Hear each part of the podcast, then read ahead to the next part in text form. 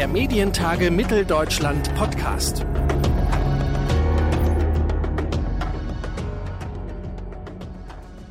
Herzlich willkommen, hallo zu einer neuen Ausgabe des Podcasts der Medientage. Hier von der Baumwollspinnerei in Leipzig bei bestem Wetter kann man sagen und zwar in diesem Jahr mit wenig Publikum, aber dafür mit vielen, vielen Themen. Über eines davon wollen wir jetzt sprechen, nämlich über die Meinungsvielfalt. Und da ist Dr. Wolfgang Kreisig bei mir. Er ist der Präsident der Landesanstalt für Kommunikation Baden-Württemberg, der Vorsitzende der Kommission für Zulassung und Aufsicht ZAK und der Vorsitzende der Direktorenkonferenz der Landesmedienanstalten DLM. Ich sage Hallo und herzlich willkommen. Hallo, es freut mich hier zu sein. Um den Erhalt der Meinungsvielfalt bemühen sich ja Medienpolitiker in Bund und Ländern und auf verschiedensten Institutionen. Wo ist denn der spezifische Platz der Landesmedienanstalten?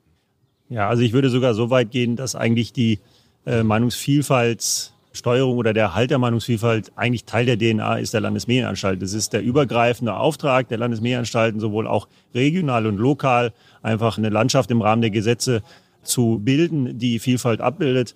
Aber man muss auch sagen, dass sich die Aufgaben der Medienanstalten in diesem Bereich auch stark gewandelt haben. Während es früher darum ging, sozusagen eine Vielzahl oder eine Mehrzahl von Anbietern auch zu schaffen, die auch äh, ihr Forum bekommen, auch auf Plattformen vertreten sind, ist es heutzutage eher die Frage, sind diese Angebote auch noch auffindbar? Also kann ich Vielfalt durch Auffindbarkeit herstellen? Und natürlich im lokalen Bereich mittlerweile auch die Frage, wie kann ich das fördern? Weil ich einfach sehe, dass durch die zunehmende Konkurrenz im digitalen Bereich eben auch einzelne Refinanzierungsmodelle eben schwieriger geworden sind. Insofern hat sich das Thema gewandelt, aber es war immer ein Kernthema der Landesmedienanstalten. Und kann der Medienstaatsvertrag aktuell zur Sicherung der Meinungsvielfalt beitragen? Was würden Sie sagen?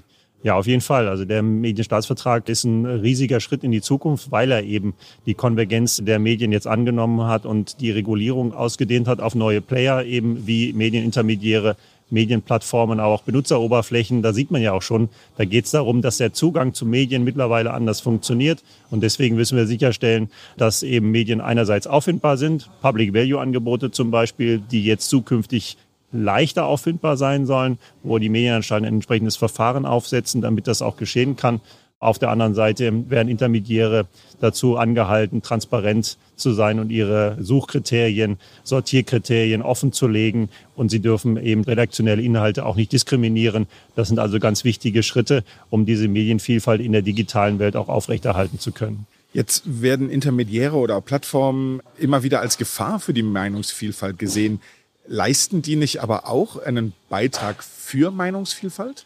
Ja, sowohl als auch, wird man sagen können. Äh, natürlich ist es so, dass über die Intermediäre eine Vielzahl von Angeboten gefunden werden kann, wenn man denn auch sorgfältig sucht. Das ist viel mehr, als es früher ist. Auf der anderen Seite wird natürlich auch viel mehr sortiert und nach dem Nutzerinteresse ausgewählt. Insofern besteht so gesehen schon auch eine Gefahr, dass man mit seinen individuellen Interessen sozusagen in eine Blase geführt wird, dass man eigentlich über andere Themen gar nicht mehr so richtig informiert wird.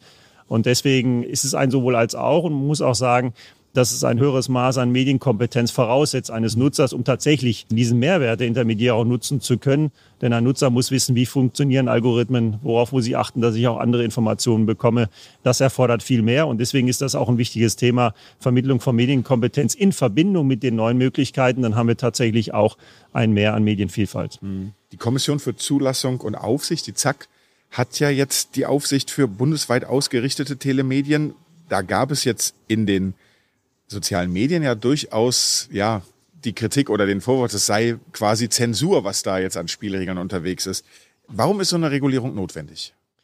Also nicht nur wir, die Medienanstalten, sondern auch die Länder als Gesetzgeber haben sich die Entwicklung der letzten Jahre angeschaut und haben schon den Eindruck gehabt, oder das ist auch, sag ich mal, anhand der Forschung nachzuweisen, dass einfach die Meinungsbildung zunehmend über das Netz stattfindet und wir auch zunehmend Inhalte im Netz sind, die aussehen, als wären sie journalistisch redaktionell und deswegen ist es auch eine Art Nutzerschutz, wenn man dann sagt, okay, das, was wir aus dem klassischen Rundfunk kennen, dass nämlich Sorgfaltspflichten einzuhalten sind, wenn man journalistisch tätig ist, das muss im Grunde auch für Angebote im Netz mhm. gelten. Und das ist die Regelung.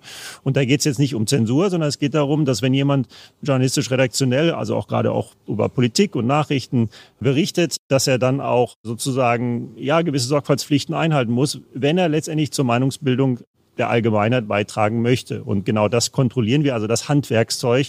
Wir kontrollieren also nicht nach wahr und falsch, sondern nur ist das ordentlich gemacht worden.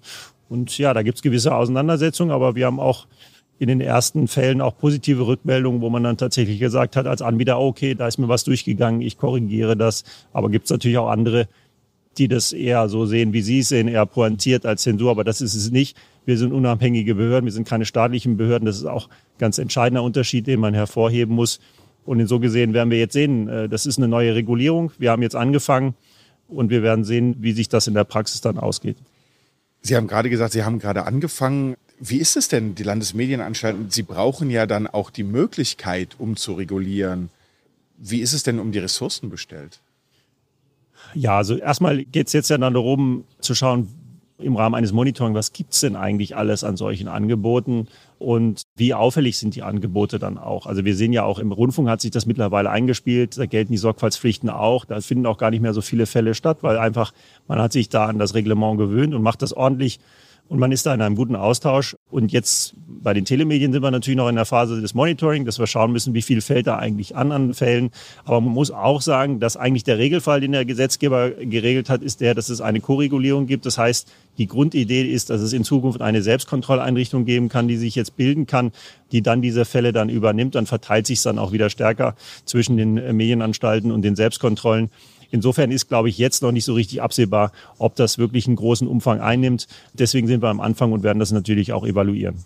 Die Europäische Union will ja jetzt mit dem Digital Services Act ja die globalen Informations- und Inhalteplattformen regulieren. Ist das dafür der konsequenteste Weg oder der konsequente Weg überhaupt?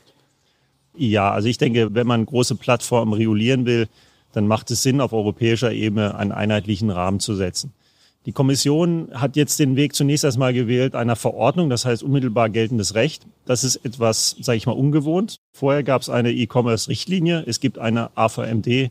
Richtlinie, also das heißt, die Richtlinien geben den einzelnen Nationalstaaten auch noch mal ein wenig mehr Raum, Dinge dann auszukleiden. Und gerade im Medienbereich war es immer ganz besonders wichtig, auch die nationalen Besonderheiten dann auch abbilden zu können in einer individuelleren Art und Weise der Regulierung. Insofern bin ich mir nicht ganz sicher, ob die Verordnung der richtige Weg ist. Ein einheitlicher Rahmen ja, aber an einigen Stellen haben wir noch Zweifel, ob die Richtlinie jetzt schon sozusagen, naja, das, das Endprodukt sein kann. Ich glaube, das ist noch einiges an Arbeit zu leisten, an Konkretisierungen und auch die Aufsichtsstruktur, die angelegt ist mit einer doch sehr starken europäischen äh, Variante das sehen wir etwas kritisch, weil wir doch den Mehrwert auch der föderalen Aufsicht gerade im Medienbereich und der staatlichen Unabhängigkeit der Medienanstalten hier sehen.